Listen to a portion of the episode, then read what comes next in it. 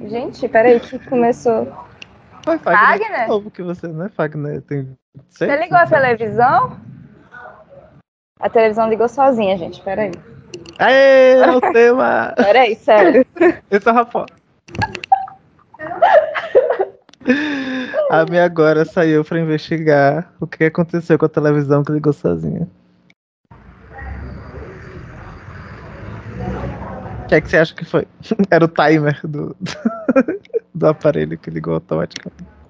Quem sabe? A gente precisa de um rapó. Vai ficar só o negocinho da TV, será? Não, muito Fala chato. aí alguma coisa de você, Matheus. Vamos. É. Eu estava em Curitiba semana passada, eu fui para um festival, porque o meu TCC foi um curta-metragem. Eu inscrevi ele em vários festivais de cinema universitário, passei em alguns, e dois em deles falam. muitos. É, na minha planilha de- do, do- Excel, onde eu coloquei todas as inscrições, tem mais vermelhos do que verdes. Mas toda semana era. Ai, foi. Meu, É. meu, meu filme vai passar não sei aonde. Toda semana era um. Não Teve no mínimo em cinco ou seis. Uh, Foram oito. Aí, Oito? Cara, é muita coisa. E ainda E ganhou aí eu- prêmio de melhor. foi, mas não foi nesse, foi no de Goiás. Goiás cidade de Goiás, do estado de Goiás. A cidade é, do, dos, da Ku Klux Klan. É, gata babada. Pesquisem aí, Fogaréu, Goiás. E se prepare para o impacto. Mas é isso, eu fui para Curitiba, que também é a cidade do Cucuscã. Colorido. Só essa galera aí tá pagando pra ir. Mas eu fiquei numa parte de Curitiba que não é a Curitiba, que é propagandeada para o resto do Brasil. Era uma Curitiba legal, era uma Curitiba com muitos LGBTs na rua. Foi o lugar onde eu vi mais casais LGBTs de uma certa idade na rua. Mais na que minha São vida.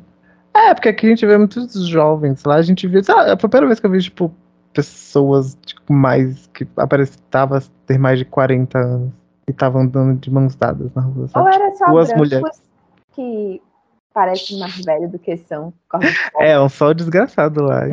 Eu fui numa época assim, premiada pro sol. Eu achei que eu ia passar um frio da porra. Queimei a minha cara inteira. Parecia que eu tava na praia. Mas foi legal. Conheci muitas pessoas legais. Legal. Essa foi a minha semana passada. Tinha gente de São Paulo lá com, com essa galera? Tinha gente de São Paulo. Tinha uma pessoa que é de São Paulo mesmo, que ele é de São Caetano, mas faz Senac aqui na, na capital. E tinha uma outra pessoa que era. que é de Salvador. E aí ele tava lá. E ele estuda aqui na, na IC. E ele parecia muito rudar seu namorado. Outro sósia. E eu falei isso pra ele. Ele falou, é. eu tava vendo. E ele também. Isso não tem um clímax, né? Não tem aquele clímax legal de rapó. É, às vezes a gente tem que se contentar. que não vem. Mas É. sabe que tem um clímax legal? o sexto sentido.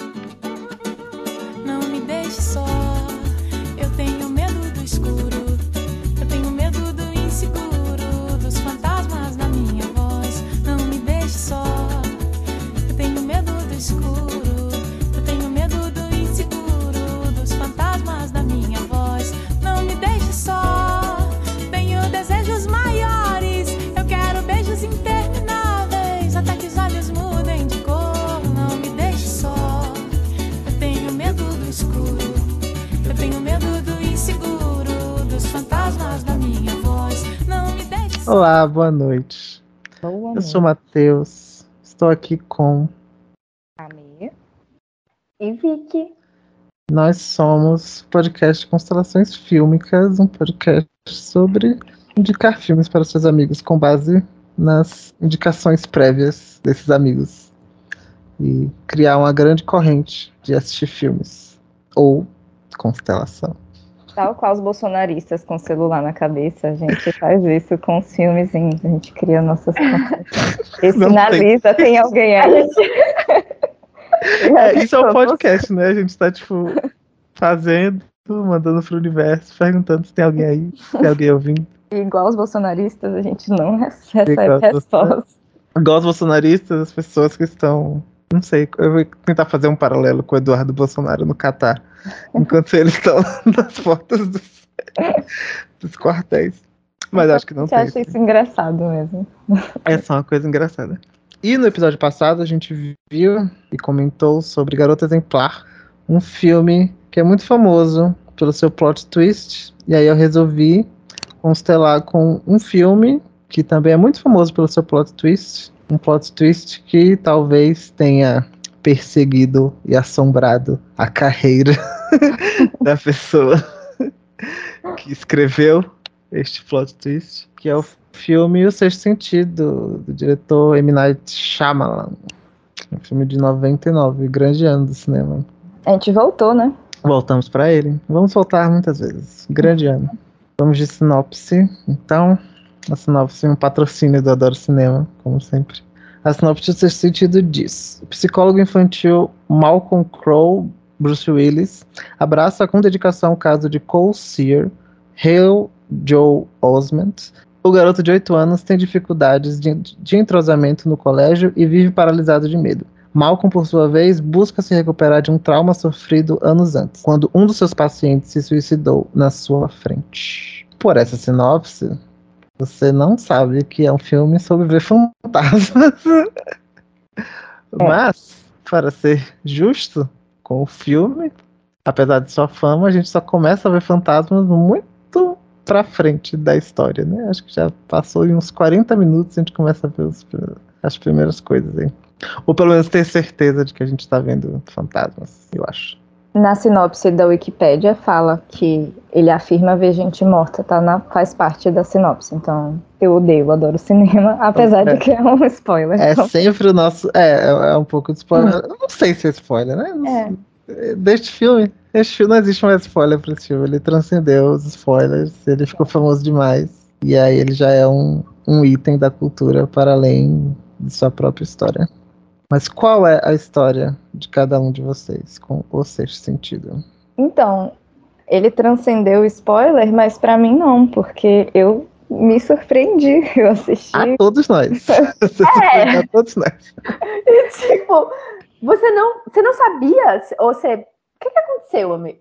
Eu não sei, porque eu acho que foi comentado no último episódio do spoiler do. Só que eu deletei da minha mente, assim. Não né? do spoiler, do plot twist. Ah, É. não, do spoiler, de que já todo mundo sabia, né? Qual seria o plot twist Isso. desse filme. Por isso foi escolhido, sim. Eu acho que Matheus falou no finalzinho, não lembro, não ouvi o episódio ainda. Não, não sei o que, que foi que aconteceu. Já está no ar. Hum, É sério? Ó.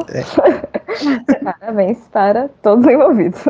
E aí, foi a primeira vez que eu vi o filme inteiro. Eu acho que eu já tinha visto pedaços passando em alguns lugares, mas eu nunca tinha visto o filme todo. Eu não lembrava que era história de psicólogo perturbado, mas assim, é isso, né? Foi tudo muito fresco pra mim.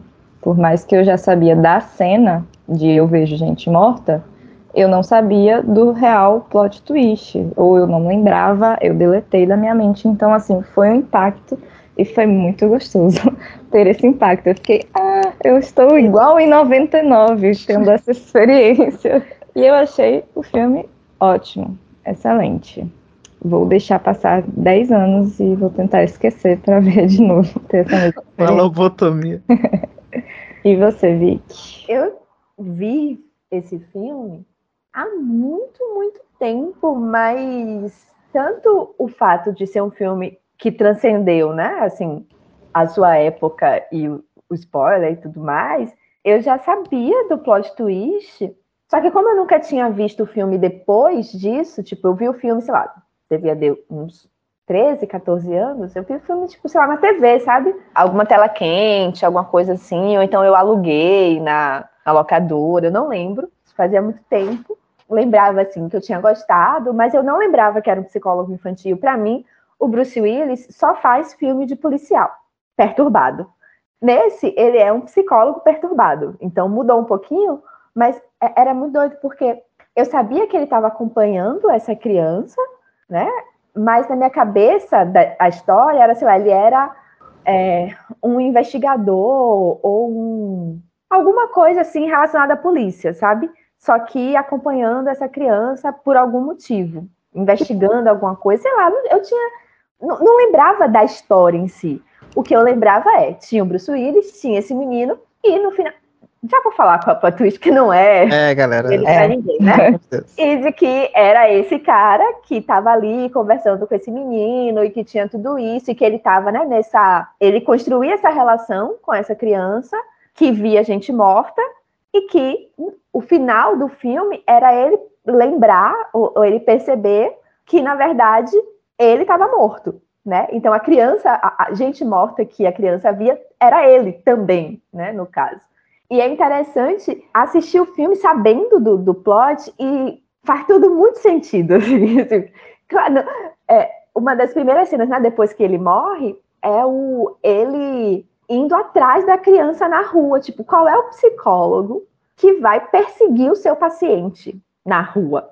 Até a criança Nossa. entrar num lugar morrendo de medo e ele entrar atrás e vamos conversar sim. Vou te atender sim não importa, né? Em vários lugares, né? Assim. É, e não. E, e, aí eu falo, pô, realmente, assim, tipo, e o psicólogo. E aí, acho que tem a coisa também, né? De você assistir na, na adolescência e tal, e depois assistir já como psicóloga formada, e que inclusive trabalhou com criança e tal, dizer, não é bem assim que a gente trabalha. Tem alguma coisa errada. Eu vi uma criança na rua fala, eu quero atender essa aqui.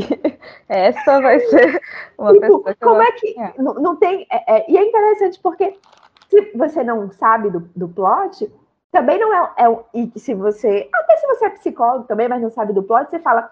É um filme que cortou cenas, né? Tipo, de, dele, né, da mãe entrando em contato com ele para atender essa criança, e aí talvez a criança não quis ser atendida, e aí ele tenta uma outra abordagem, mas assim, uma outra abordagem bizarra, bizarra, mas você vai, tipo, não, é porque é um filme, não dá para botar tudo no filme, tem coisas que ficam subentendidas e você vai passando, né, desconfiando um pouco do método, desconfiando um pouco da técnica, né, mas vai passando, assim, e eu acho que é, mesmo sabendo do plot, é um filme que vai te. Sei lá, é muito bom. Eu gostei muito de ver, tipo, pô, massa, assim, massa. Me, me envolvi nessa história, me envolvi. Tem a nossa rainha Toni Collette também, maravilhosa. Tem o Bruce Willis, tem, a, tem a, a, a, Gostei também de ver o filme dessa vez, mas já tendo, tipo, várias coisas assim, né? Que ele deixa lá acontecendo, esquisitas, mas você vai passando e tem um plot muito legal. E é ótimo. Parabéns. Outros filmes do M. Night Shyamalan não são tão legais assim. Que a gente, inclusive, né, pode falar um pouco dessas outras coisas, né? Que acho que, não sei quantos filmes ele fez antes desse. É um, não sei também, né? O quanto que esse filme coloca a carreira dele também, né? De uma forma muito tandão, olha que filmaço, assim, acho que foi vendido como um filmaço também. Todo mundo conhece essa cena, todo mundo conhece minimamente a história, todo mundo entre aspas, né? A ver não, não lembrar. É, assim, todo mundo. Menos a ver.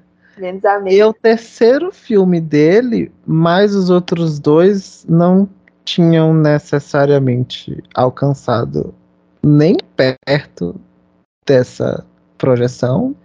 E eu acho que até entre os próprios fãs do Shyamalan, o sexto sentido é meio que lido como uma espécie de reintrodução dele. Uma reintrodução da carreira dele. É como se tivesse um, um prólogo que ele fazia coisas que não necessariamente são tão parecidas com o que ele vai fazer depois, com o que ele vai fazer a partir do sexto sentido. Acho que a partir do sexto sentido, o M. Night Shyamalan começa, que a gente tem até hoje, ele, ele nasce ali.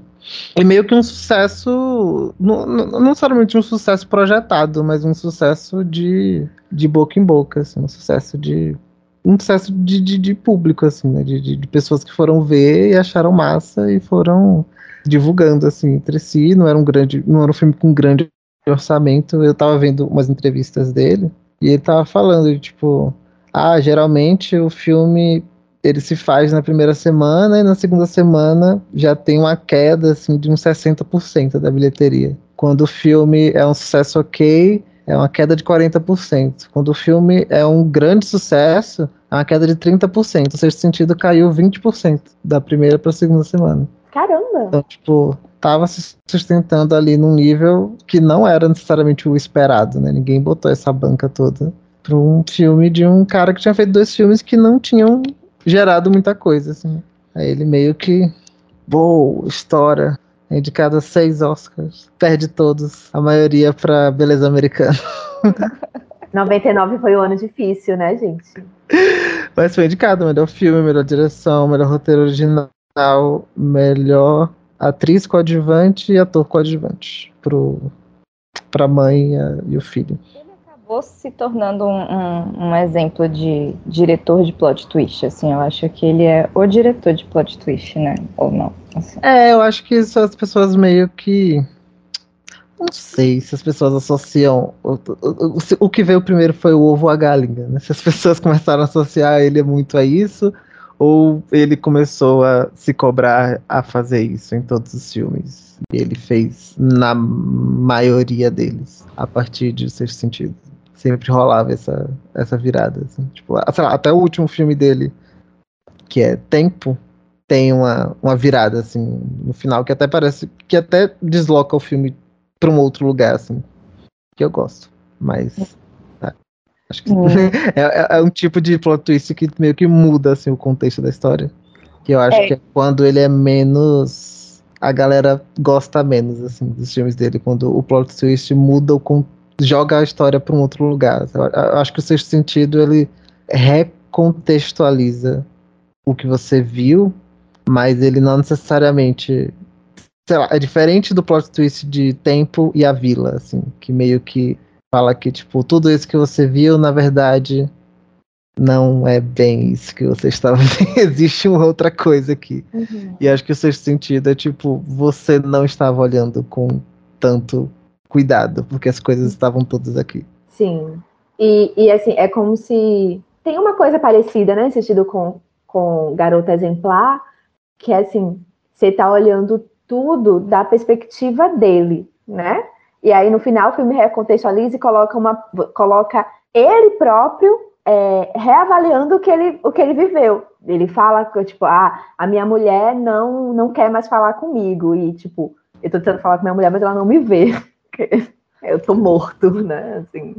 Tem coisas que eu não consigo acessar, mas é porque eu não estou querendo enxergar que tem é. empecilho. Sim. É, todas as, as dicas que o menino dá, né? Pra eles. Uma coisa que eu fiquei assim, pensando sobre o filme que você trouxe um pouco na sua introdução, Vic, é que o quão comprável a figura do Bruce Willis como psicólogo infantil. É. Tanto que essa era, eu tinha várias informações da relação dele com a criança, do plot twist no final, da coisa com a mulher dele, eu lembrava de algumas coisas nesse sentido, mas dele ser psicólogo infantil, tipo, pagou completamente. Psicólogo renomado, reconhecido, ganhador de prêmios pela quão foda ele era, né? Assim, entrosamento nenhum com aquela criança. Ok que ele é um fantasma, mas assim, entrosamento nenhum com aquela criança. Ele não é um ator muito bom, né? Bruce Willis, tadinho. não, não acho é. que às vezes ele é bem utilizado, mas acho que nesse. Hum, ia falar, o filme não cobra tanto dele, mas cobra e ele não entrega. É, mas o filme consegue ser bom né? apesar dele. Assim. É. Você releva. Tipo, é. a, ele é inteiramente questionável o filme inteiro. Assim, a primeira cena já é, é tudo questionável sobre a, ele, né? Mas você vai que você compra, né? Eu acho que tem, assim, não sei o que você como pessoa do cinema, Matheus, é tipo, acho que você até falou, falou disso outras vezes, tipo, da direção, do quanto que, que o diretor ele consegue fazer aquilo com o, o, o ator, não sei o que lá. E assim, ele meio que, ah, tem um roteiro muito bom, eu vou extrair o que é possível desse cara e vai ser isso, vai ser bom porque meu roteiro é bom, assim. Não porque eu tenho uma cara foda atuando. Mas, mas tem a criança. É. Que a criança rouba que, que virou. Eu não sei, esse foi o primeiro filme dele, do menino? Não. Acho, não? Não. Ele fez um filme antes, eu tava vendo, fui stalkear a vida dele atualmente. Ele fez Forrest Gump. Ele fez muitos filmes antes. Mas só conheço o Forrest Gump. Tem outros. Antes... É, inteligência artificial. Inteligência artificial foi depois. Foi depois. É, eu, é, ele já tinha uma carreira aí desde 94. Mas eu acho que foi a partir do Sexto Sentido. Acho que o Sexto Sentido foi o primeiro papel de destaque dele. Ele ganhou. Ele foi nomeado com Forrest Gump e com outro filme chamado Bogus. Ele também foi nomeado para melhor performance em longa-metragem de ator de menos de 10 anos de idade. Duas vezes antes desse filme já estava sendo nomeado aí para coisas. Para coisas, literalmente coisas, né? Que coisa ninguém sabe que coisa que é. é. É. Tinha um curto aqui, um comédia de Natal com o Steve Martin. Uhum. Enfim, fez umas coisas aí. Ele já estava bem sedimentado com seus 10 anos de idade. Depois sumiu, né? Assim, ser criança prodígio é meio complicado. É, teve um problema aí. Teve é? uma dificuldade na vida. O que é que rolou com. Ah, eu olhei por cima.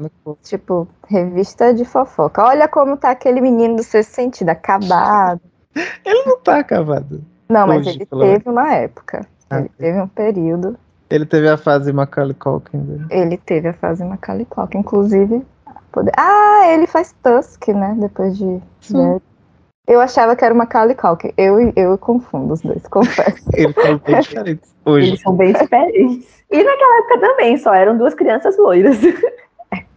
É, ele era mais magrelinho, o Macaulay Culkin. Isso é mais. Ele é mais bochechudo. É. E ele fazia uns filmes mais densos, né? O Macaulay Culkin na época tava. Sim fazendo comédias. Uhum. Porque ele é um bom ator de verdade, uma coisa que eu não sei. Talvez ele era só uma criança simpática e bem desenrolada. E, e, de uma família de pessoas doidas, né? Tem toda a história dele, do irmão, do pai, da, da coisa, assim, já de minhas entrevistas do irmão dele, que era tipo, o pai jogava, tipo, vocês vão ser ator e foda-se. Então, vai lá. Vou fazer acontecer, né? Esse, esse negócio. O que deve ser muito comum na vida de crianças que são. A voz do, do próprio Osment. Mas. É, eu acho que o, o Bruce Willis ele convence como investigador, que eu acho que é o que ele tá fazendo ali mais no filme do que necessariamente terapeutizando a criança. Sim. Mas eu acho que no sentido da, da emoção. Os outros personagens ali estão todos atuando em volta uhum. do nosso fantasminha, Bruce. As pessoas estão entregando vida ali, né? Então, é, os vivos estão bem vivos. E o, Bruce Willis, ele tá. É isso, ele tá cumprindo o papel dele de pessoal. Mas que ajuda também, né? Não sei, ah, não sei se, eu tô.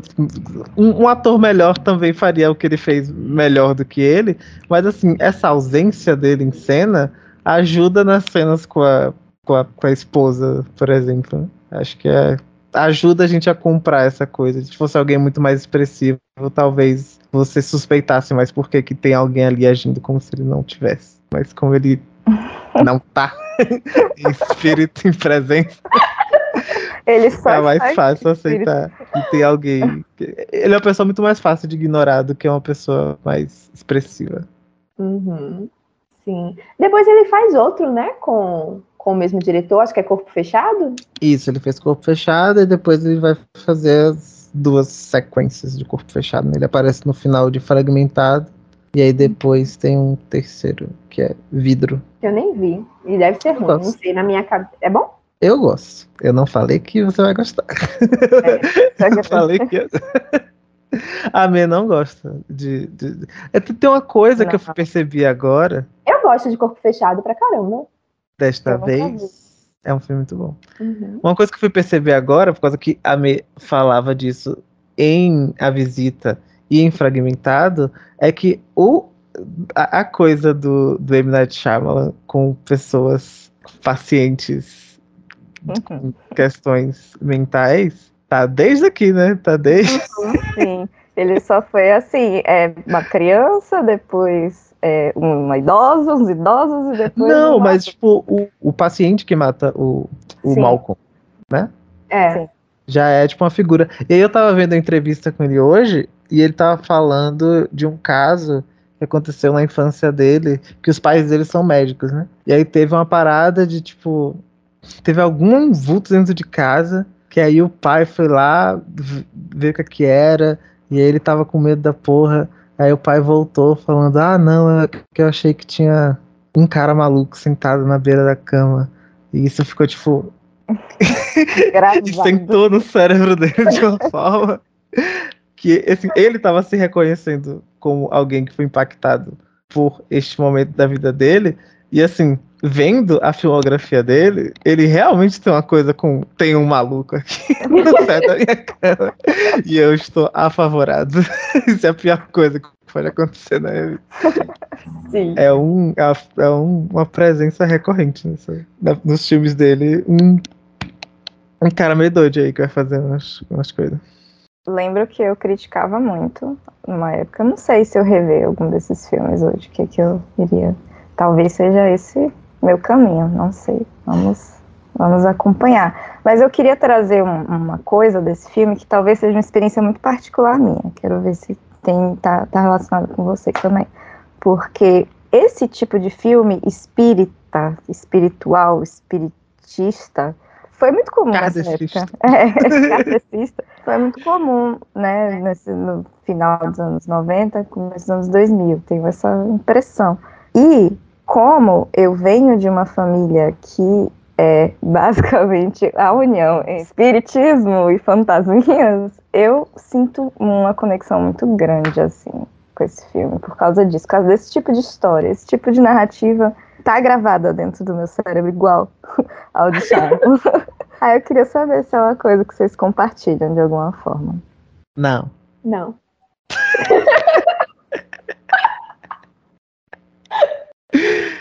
Beleza. Mas então. compreendo, mas compreendo.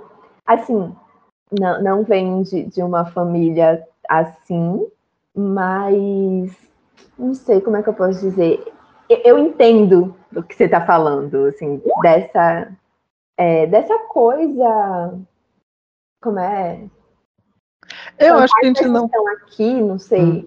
e que talvez, não sei se nessa época, não sei, assim, tem uma coisa que eu acho que eu não, não, não, compreendo muito bem, se tem uma coisa dessa época, porque eu não sei muito sobre os filmes dessa época, se tinha isso, ou se as pessoas tinham isso, talvez seja, de fato, uma coisa mais, assim, sua, né, Amê, mas não... Essa parte eu não sei, mas eu entendo esse esse filho, assim, da gente ver gente morta, né? Assim. Eu acho que a gente não precisa vir de uma família espírita para que isso seja uma conversa que paira, né? Porque estamos todos rodeados de pessoas que viram as coisas aí. É, é. E os próprios filmes, é, livros, assim, filme de, de suspense tem muito isso, né? Assim, isso aqui, essa pessoa tá viva ou tá morta, não sei. Tem, aqui, ah, tem, tem um outro filme que tem essa pegada. É, eu acho que é com a Nicole Kidman, aquele Os outros. outros, né? Eu acho que tem, não sei se é dessa época também, pode ser, É um pouco depois. um pouco depois, né? É. Mas eu acho que esse filme também eu não vi na época, eu vi um pouco depois. Então talvez seja essa sensação de, de amê também, de ter outros filmes que trazem essa, essa temática, né? Amor além da vida. Vocês estavam falando desse? Tem esse. Não, a gente tá Os falando outros. dos outros. Os outros. Eu acho Uhum. que eu nunca vi os outros. É, foi. Basicamente isso, é basicamente isso. só que numa casa. Tipo, ela tá lá, né, com a família na casa, e aí ela começa a ver os fantasmas assombrando ela. Tem muitos. Eu- é porque eu só tô lembrando de Amor Além da Vida agora, inclusive. Vai Mas ter Amor que Além da Vida é uma coisa meio tipo. Orfeu? De tipo, estou indo ao mundo dos mortos para é? Tem isso, mas tem toda a coisa de que a mulher tá viva e aí ele tenta se comunicar com ela, e é bem parecido com Bruce Willis tentando se comunicar com a, com a mulher. É todo baseado no, no espiritismo, assim. E foi assim, quase a bíblia da minha família para uma época. Então eu vi esse filme muitas vezes, tá aqui na minha cabeça. Aí ela se mata, aí pro suicídio, aí não sei o quê, e aí tem que buscar ela dos mortos e um monte de coisa. Vai entrar na lista também, mas meu ponto é que existiu esse, esse pedaço, assim, né, de Hollywood kardecista, assim, que ah, acho que muito por conta do próprio sucesso do sexto sentido, né? Acho que quando um filme faz muito sucesso e ele tem uma premissa facilmente replicada, ele vai ser replicado até a galera enjoar de pessoas se descobrindo mortas. Uhum. Então acho que deve ter rolado nessa época. Eu não participei dessa, dessa onda, não, não embarquei não estava, sei lá, estava vendo desenho da Disney. tava vendo outra vibe. Saudável. É, Ou não, né? não tempo, eu acho que eu assisti, né, todos esses por aí, anos 2000, nessa época, mas não. Ficou só tipo, ah, é um plot aí, do cinema. Massa. É interessante constatar isso, de que tem certos plots que dialogam com as coisinhas particulares da sua criação e aí bate diferente, não tem como, bate diferente quando você vê, mesmo depois de velho. Você acredita em fantasma, meu? Na dúvida, eu acredito em tudo, gente. Na dúvida, tá tudo aí. Você já achou que viu fantasma?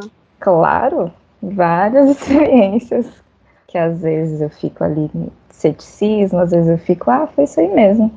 Fique longe de mim, por favor. Vocês não tentam, com vocês que acreditam nisso e que já presenciaram, vocês não tentam entrar em contato, falar tipo, oi? Eu nunca presenciei, vocês mentira, assim. Sei lá, você é uma pessoa religiosa agora. tá valendo. Veio. Chegou o momento. Sim, é. Eu tentaria, eu honestamente, se eu tivesse, se eu visse alguma coisa, eu ia dar um oi, assim. Uhum. Quem tá aí? Ah, eu lembro que a minha mãe, falando desse assim, alguma, tipo, ah, falando alguma coisa, né? Eu falo muito de morte, vocês, vocês sabem. E aí, eu falando alguma coisa com minha mãe, tipo, ela, não, eu vou viver uns 150 anos. E ela falou, mãe, tu não vai viver 150 anos, né? Tu vai morrer antes. Aí, não sei onde é que ela chegou com essa história e tal, mas ela, é, eu vou. E, e alguma coisa assim, do tipo, é, mas assim, eu que ela queria ia querer se comunicar comigo e, e para dizer como é que era, eu falei não, não se comunique. Se existe, se qualquer coisa, a senhora vá na paz, vai. A luz. É, não, não me se comunique. Se tentar, eu não vou me comunicar para te contar como é que é. Não, não quero saber. Não quero. Por, por mim, assim, tipo, eu Acho que no, no de Beetlejuice, né, eu até brinquei, tipo, eu não quero virar fantasma, eu quero resolver tudo, né, assim, vou, acho que talvez uma parte da, do querer ser religiosa, assim, é tipo uma prevenção, né, é, é a coisa obsessiva, né, a neurótica obsessiva, tipo, quem sabe, né, já tá em contato, já resolver as coisas aqui, já não sei o que lá, tá, e, e ir, e nunca mais voltar, e não virar fantasma, e não me comunicar com ninguém, e simplesmente desaparecer, em todas as dimensões. É o meu, meu desejo aí para o universo. Eu não tinha essa opção quando era criança, não tinha essa opção. Eu já estava dado que né, minha os mais velhos iam morrer em algum momento e ia haver comunicação e eu tinha que lidar com isso e era melhor lidar direito, porque senão ia ser ruim para eles ainda. Então tem que fazer com que, igual o menino, o pobre do menino tem que fazer ir para a luz e seguir o caminho, senão começa a ter uns pesadelos, umas coisas doidas. Enfim, eu posso estar falando muito mal da religião de pessoas, que eu não faço parte dessa. Da sua religião. própria família, né? É. Mas essa foi a minha experiência na minha infância, então, assim, gera alguma coisa. Inclusive, bons filmes. Vamos voltar para Boas histórias, boas histórias. E assim, de todos os tipos, né? Tava lembrando agora de um que é bem essa pegada, que é tipo a versão engraçada de e comédia romântica de Os Outros, né? Que é o E Se Fosse Verdade, com. Oh, esse é bom, hein? É, eu adorava. Eu acho que assim, todas as vezes que passou na Globo eu assistia, assim, que vai para a luz, Elizabeth. Ele tá, levava os, os, os negócios em casa para expulsar o, o espírito. E aí ele tem que resolver as coisas dela, né, também. Mas no caso ela não estava morta, agora que eu lembrei. Ela estava em coma. Ela estava em coma. Porque é uma comédia romântica, eles precisam ficar juntos no final. Ou ele morria, É, ou ela estava viva. não tinha outra opção. Spoilers de vários filmes aí, já rolou gente de outros, tá- rolou de Todos Ah, filmes com mais de 20 anos, então foda-se, né? Também. Se um filme é sobre fantasma, existe uma grande possibilidade de alguém que não estava morto estar morto e alguém que estava vivo, na verdade, está morto. Então, por favor, um pouco de curiosidade aí na vida de vocês, na hora de você. Tanto que eu acho que é um plot que já se esgotou, né? Assim, É, não rola mais essas coisas, né? De tipo, ah, estava morto o tempo todo. Isso é meio que é um sinal de que algo não cheira bem no projeto inteiro, assim. né? É um é uma forma, é, acho que é- hoje é entendido como uma forma meio barata de você Sim. chocar o público com alguma revelação ou pra você fechar a sua história. mas De um que em jeito- sexto sentido funcionou muito. Mas acho que não tinham tantos exemplos É. antes, né, de que isso rolava. Ele Não. inaugurou. Isso tá errado. Ou ele inaugurou, ele popularizou. E quem populariza, ta- tal qual a própria carreira do M. Night Shyamalan, que, come- que já existia, mas realmente começou a partir do sexto sentido. Quando você populariza, você meio que dá um restart na coisa e a coisa começa a existir a partir de você. Sim. Ia morrer com você também, né? Porque E a morrer com você também, porque aí tudo é uma referência a isso. Sim. Você se torna incontornável. Mas e a egressa do podcast Constelações Fílmicas, Tony Colette? Eu acho que essa é a melhor atuação dela, que eu já vi. ela tá muito bem. Eu achei excelente na cena do. A melhor cena do filme é a cena dos dois no, no carro no final. Eu Uhum. fiquei muito tocado. Sim. Ela chora de um jeito, né, gente? Assim, sai. É, é muito bom. Ela chora com muita dor. com muito sofrimento. Atriz, né? O que, a gente, o que a gente não tem no Bruce Willis, É. ela é, sustenta. Procura e acha. A cena também que ela abraça ele quando ele tá. ele- eles brigam, e aí ele fala, ô mãe, deixa eu dormir com você. E aí ela abraça ele, nossa, essa cena também foi muito funda em mim, assim. Eu fiquei, gente, tá muito bem. Melhor que hereditário. Uhum. Sim, eu não gosto muito de hereditário. Eu acho E é- hereditário uma palhaçada. ela tá. A, a relação que dela com, com o, o ator Mirim, eu não lembro o nome dele, ator Mirim é ótimo. É muito boa, né? Assim, Uhum. é uma família com problemas que se que tem muito amor envolvido, tem muita dor e tá ali, né? Vamos vamos passar por isso e você compra o assim, o estranhamento dela, mas também toda a relação dela com ele assim, no filme inteiro, né? Parabéns, Tony Collette. Gostamos muito de Tá você. ganhando mais um selinho de aprovação deste podcast. Uma estrelinha. Mais uma estrelinha. Vamos Eu falar gosto muito do. do. Hum. Era do menino. Do... Ah, é porque eu ia falar de outro elemento da história. Então, Vamos continuar nas atuações. O menino. O que vocês acham? A gente viu ele em alguns outros papéis também, né? Assim, eu- a gente já falou um pouquinho dele, né? Mas é porque é muito sofrimento naquela criança também. Ele ou era um excelente ator ou estava passando por muitas coisas que o conselho tutelar deveria estar avisado, assim, né? Talvez as duas, né? Então, Não sei. Mas como a gente sabe também, né, de coisas sobre atores mirins e várias coisas complexas que aconteciam e acontecem ainda, não sei. Tô jogando isso, mas eu nem, nem tenho uma fonte exata. Eu sei que tem histórias sobre isso. Acho que não rolou bad desse filme com relação a isso, não. É, eu tava vendo entrevi- entrevistas com o diretor, e aí ele fala que ele, ele já tinha experiência de dirigir crianças em outros filmes, e ele falou que uma coisa que é meio que um, um, um beco sem saída, no sentido de, de relação entre atuação, personagem público, é uma criança triste. A criança fica triste e aí você meio que não tem mais para onde ir, segundo ele, no sentido dramático, assim. Então ele dirigiu o, o ator para que ele expressasse emoções, mas que ele não ficasse triste. O personagem não se entristecesse, assim. Sabe, tipo, ele chora por medo, ele chora por desespero, ele chora por raiva, mas ele não, ele não chora por tristeza. Assim. E eu não sei exatamente qual efeito que isso tem no filme, porque é a entrevista que eu vi depois. Mas é uma coisa que estava aí na, na cabeça do diretor, é uma coisa que ele fez, assim, tipo, o personagem ele não está triste em nenhum momento. Ele Ou tá. ele não foi dirigido para estar é, triste. Talvez o ator. sucumbir à tristeza. Assim. Sim, entendi. Entendi. Não sei se isso, se isso foi passado para mim quando eu estava assistindo o filme, assim. Pra, na minha leitura, ele estava bem triste o tempo todo. Mas que as cenas de desespero são realmente clímax, né? Pequenos clímax ali, não é uma coisa constante. Mas são muitas também? Não sei, não sei como. É, porque é, é uma coisa que, que é. Eu acho que, mais uma vez, a gente vai ficar falando, eu vou ficar falando mal do Bruce Willis.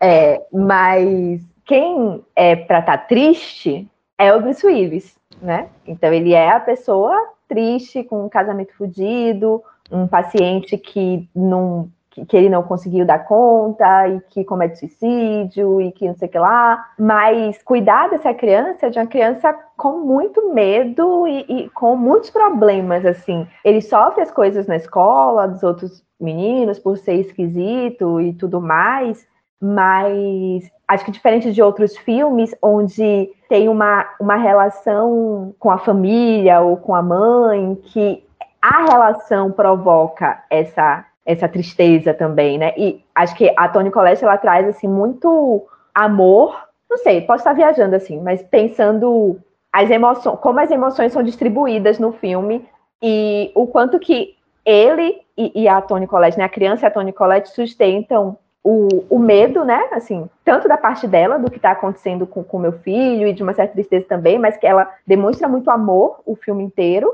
e ele muito medo, né? Assim, tô perturbado, assim, não, não tô legal. E a tristeza fica mais pro Bruce Willis e pra esposa dele, né?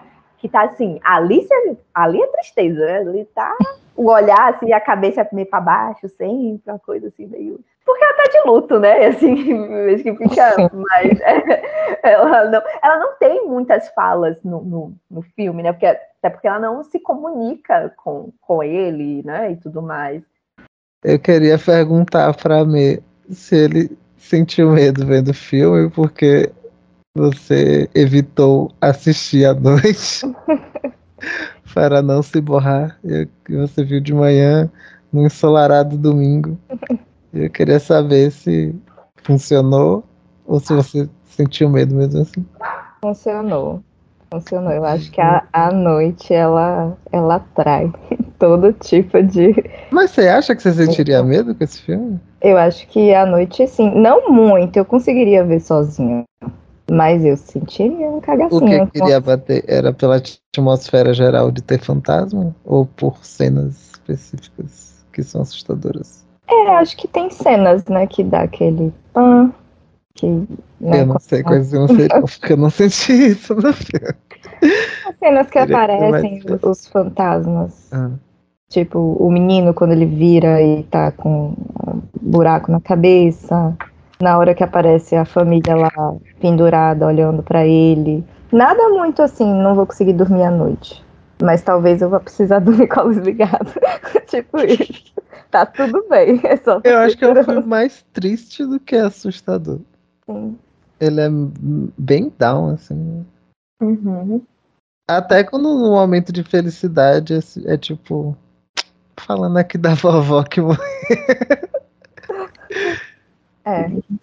Tem aquela cena fofinha deles também, saindo do mercado, que ela corre e faz ele rir.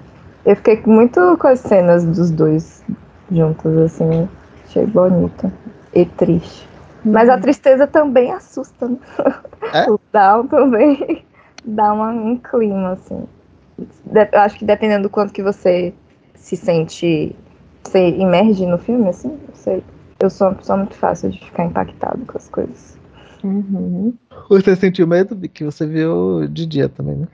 Eu vi de dia por conta de tempo mesmo. Ah, tá mas- bom.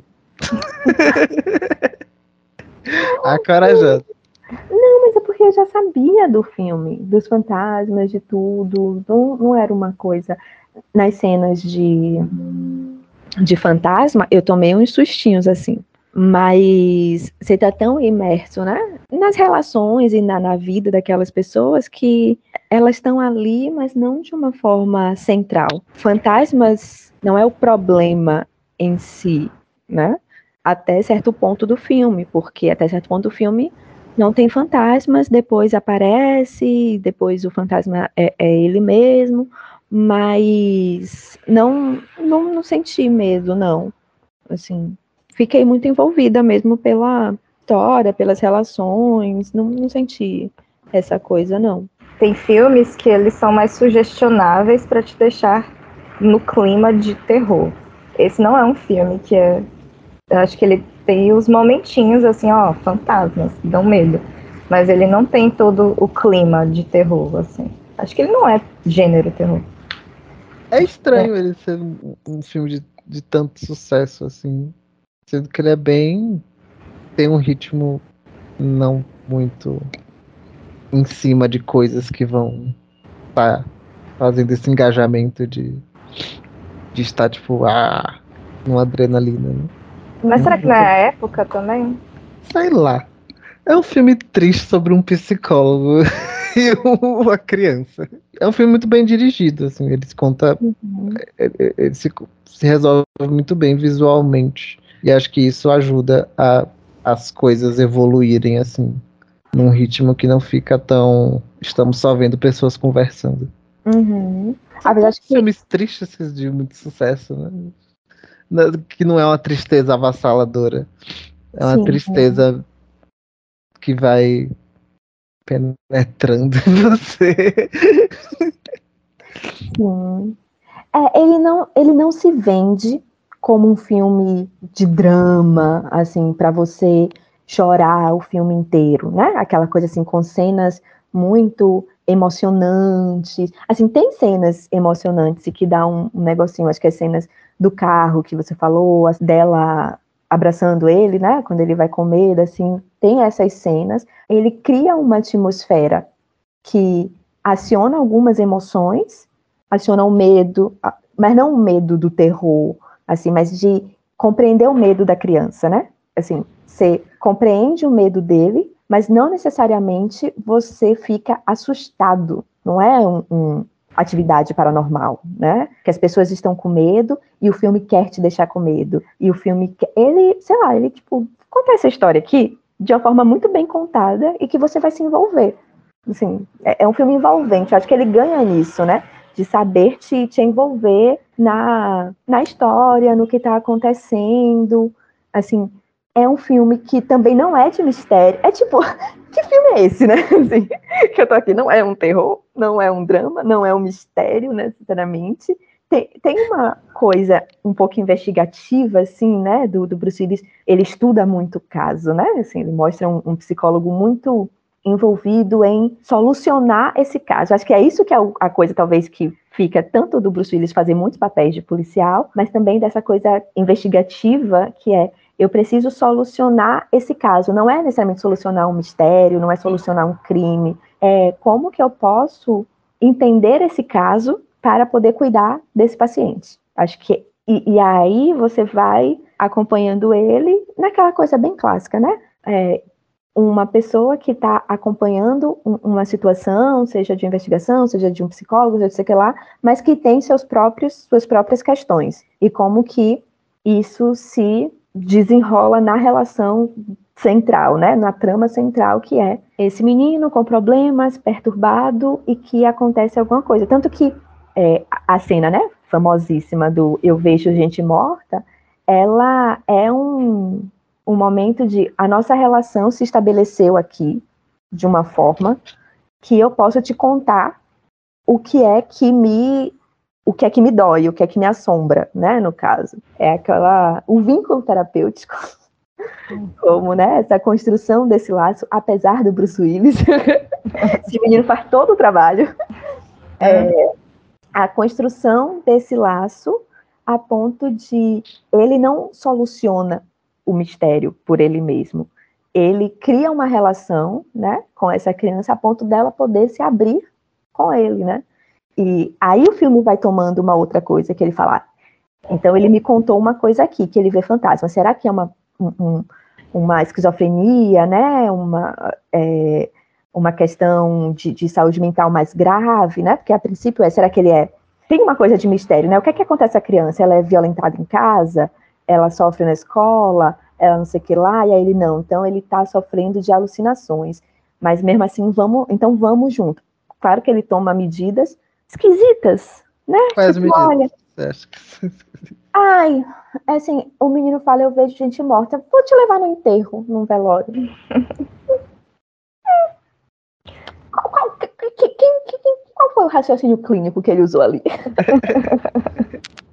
Mas ali ele já já estava. É, já, tá, já tinha se convencido. É, já, é uma é parte do roteiro. Assim, eu gosto muito do, do filme. E eu acho que o roteiro ele tem. Ele faz um sentido emocional. Mas tem cenas que eles não fazem sentido lógico. Como, por exemplo, como é desvendado o caso da, dessa menina que era que a gente né, descobre que era envenenada pela mãe. Que é tipo com um vídeo que essa menina faz dela mesma e ela entrega. é muito. e, é... e acho que isso também tem. Comentando também sobre como o filme se resolve visualmente, né? A mãe é a única pessoa que tá tipo de vermelho no enterro. Então, assim, se você vê aquela cena sem diálogo nenhum, você consegue entender que aquela pessoa é a assassina pela forma como ela é apresentada no filme. Uhum. É uma coisa. Eu, eu gostei de ver isso nesse filme, porque, né, eu, enquanto pessoa que estou fazendo coisas no cinema, fico tipo, ai meu Deus, a história ela precisa ser tão fechada ela precisa ter todos os arestas. Mas não, esse filme ele simplesmente joga um, uma fita cassete para fechar um negócio ali e foi, assim, sabe? Tipo, não era o ponto uhum. central, era só para ilustrar uma situação de, de, de, de como que ele pode usar essa condição dele para fazer coisas que não são a perturbação dele. Uhum. Ele poderia existir outras formas? disso acontecer?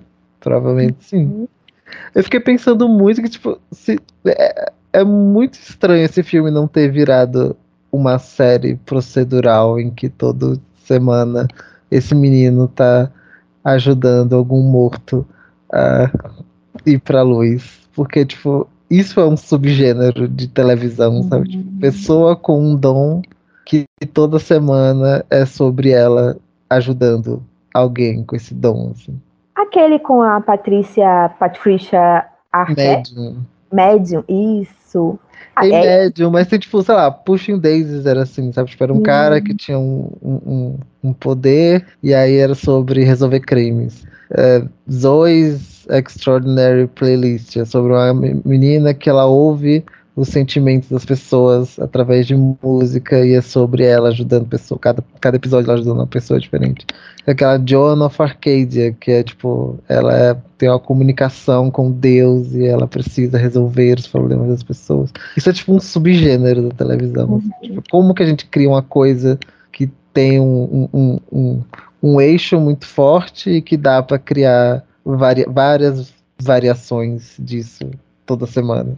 Uhum. É, é, raro não ter visto, dado o sucesso do, desse filme, é raro que não tenha se transformado numa série. Talvez o, de, o detentor dos direitos autorais tenha um apego muito grande a isso, para além do potencial de ser milionário. Talvez ele ache que só, tipo, não, tá de boas aqui o que eu fiz. não preciso gastar essa marca transformando num, num genérico de televisão. Mas eu também acho que isso está relacionado com a época, assim. Talvez se esse filme tivesse saído mais recentemente, teria muito facilmente se tornado uma série. Ah, mas tem muita série que tá saindo agora que era, tipo, baseada em um filme de 30 anos atrás. Uhum. Acho que É. há tempo de alguém ainda pegar o sexto sentido. Eu acho que esse não é necessariamente um, um, um- um gênero que faz tanto sucesso mais, assim, porque isso é uma coisa de, de televisão do, do que chama televisão linear, né? Que é que você assiste ligando o aparelho de televisão e conectando a, a alguma emissora, né? Tipo, não- é um modelo que não, não entra mais na. A lógica do streaming são as histórias que são super alongadas e não histórias que são super segmentadas. Uhum. Uhum. Então acho que não tem mais um, um propósito em existir seu sentido, talvez. A menos que seja para essa televisão linear. Assim. Uhum. Sim. Uma, uma coisa que fechou minha gestalt aqui, que vi que falou, é que eu nunca tinha conseguido entender a- o adjetivo atmosférico. Álbum atmosférico, filme atmosférico, e ela usou esse adjetivo para descrever esse filme. E eu fiquei tipo, pô, verdade. Você usou. Aconteceu há poucos minutos atrás. E eu realmente acho que descreve bem, assim. O Matheus estava falando da cena lá, que não faz sentido, a coisa do, do- de jogar uma, uma fita cassete. Eita. Mas é, tem toda uma coisa ali do, dele entrar no quarto da menina e tem aqueles bonequinhos, e aí o bonequinho tá lá no, no, no vídeo também. Tem, tem toda uma coisa visual mesmo, estética, que dá esse tom de filme meio triste, meio não sei que gênero é esse, mas que flutua né, nessa coisa de você sentir essa vibe, essa atmosfera. E você emerge nisso, assim, não é sobre ficar com medo, ou não é sobre chorar junto com a criança, é sobre sentir esse lugar aí, esse sentimento do que está sendo contado. Faz sentido isso, gente? Eu não sei, me, me bateu aqui.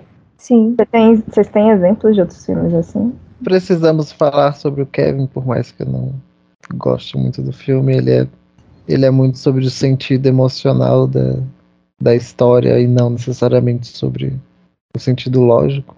Sim. Acho que aquele As Horas, pra mim, bate um pouco isso também.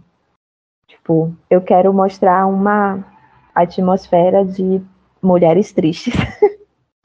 e eu vou.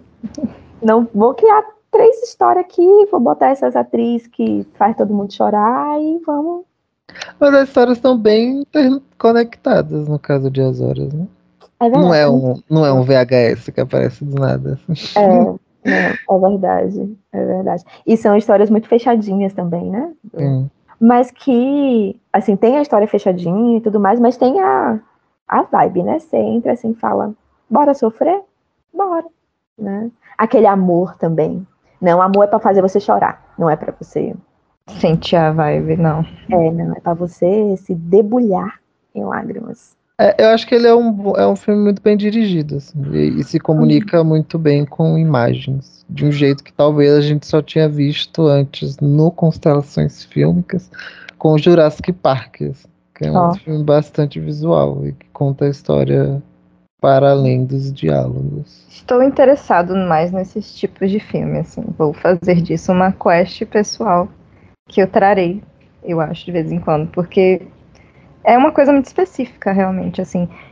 E aí, não sei se era o momento, mas eu já tô meio que querendo puxar pro final. E aí eu talvez tenha a ideia de um outro filme que tem essa vibe e que talvez seja o meu gancho. Alguém tem mais alguma consideração a fazer sobre? Um bom filme, recomendamos. Assim, para além de você de você saber o spoiler ou não, acho que inclusive vale a pena reassistir. Tem um ver um, um bom filme, né? Assim, acho que o que a gente sentiu um pouco em Garota Exemplar, que é a gente sabia o que ia acontecer. A gente sabia o filme inteiro, assim, muito mais fresco, inclusive, do que é, o Sexto Sentido. Mas um filme que vale a pena ver mais de uma vez, inclusive, né? Que não vai perder de ser uma boa obra, porque você sabe o plot. Dá para se envolver com, com a narrativa, com o roteiro, com a, essa atmosfera que ele quer te passar. Tipo, ficar um tempo ali apreciando e sentindo as coisas. Acho que é um filme que existe para além da história. É. E ele talvez ele tenha toda essa fama dele de ser uma parada de fantasma, coisa assim que tipo, você talvez chegue com a expectativa de eu vou ficar com. Vou sentir medo desse filme, e você vai ver um filme meio triste. assim. e talvez isso seja decepcionante para uma parte do público que já tem o mistério do filme solucionado, mas eu acho que é um filme que está para além dessa história. Tem um, tem algo envolvente, emocionante nas relações humanas. Ênfase nas relações humanas, porque nas relações com o fantasma, que é o Bruce Willis, fica um pouco devendo. Mas as relações humanas são, são bastante tocantes nesse filme. Gosto muito. Sempre vai ter o público, como a gente, que vai lá achando que vai ficar com medo, vai ficar meio triste vai falar: Ah, melhor ainda. que delícia. Era isso que eu queria. Melhor. É, a, a- a gente tem o primeiro episódio que é Mortos, porém Felizes. Esse é Mortos e Tristes, né? Mortos e tristes. Mas tá tudo bem também. É, Tá tá a tudo bem. Vitória aí mais uma vez E você- batizando o episódio. Tá tudo bem. É, se você conversar, tá tudo certo. É só conversar. Sim. Então, aí a gente falou super bem, recomendou. E aí agora só vai vir bomba. Vai ser um ato de terrorismo novamente contra todos nós. Ninguém gostou das minhas opções. É, a gente vai ficar com o meu, a minha opção primária, a mais instintiva, que foi Cidade dos Anjos, um filme que também é sobre um não humano que fica ali rondando o humano, tentando fazer umas coisas. Meio triste também, pelo que eu lembro. Ah. Então é sobre tristeza. É o quê? Tentando fazer algumas coisas. Eu falei sexo no caso. E não consegue, fica meio triste. Eu acho que é meio que Você vai dar spoiler do filme, é isso mesmo? Não lembro, gente, não lembro do filme. Faz muito tempo que eu vi. Mas eu acho que entra aí na nossa constelaçãozinha.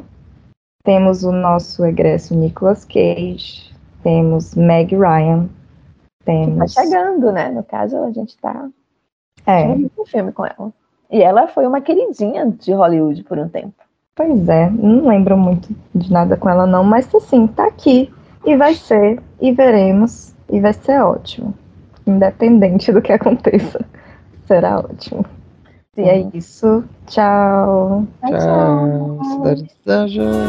Olha, nós.